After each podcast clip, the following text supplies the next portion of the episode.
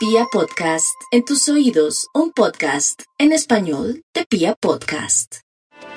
Los leo, Venus en su propio signo, el astro de la fortuna menor que avanza por su propio signo. Este es el asidero de quienes tienen bendiciones, soluciones y parabienes que llegan gratis.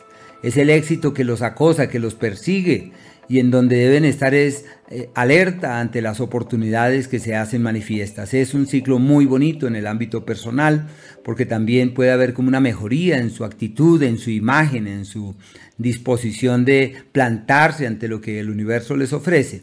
Y es un ciclo fiable para aprender nuevas cosas, también se favorecen los negocios con los seres queridos y la presencia, y la presencia de Marte en el eje de los viajes permite aclarar en últimas cuál es su relación con el exterior, hacia dónde vale la pena viajar, qué hay que posponer y con qué valdría la pena ser consecuente.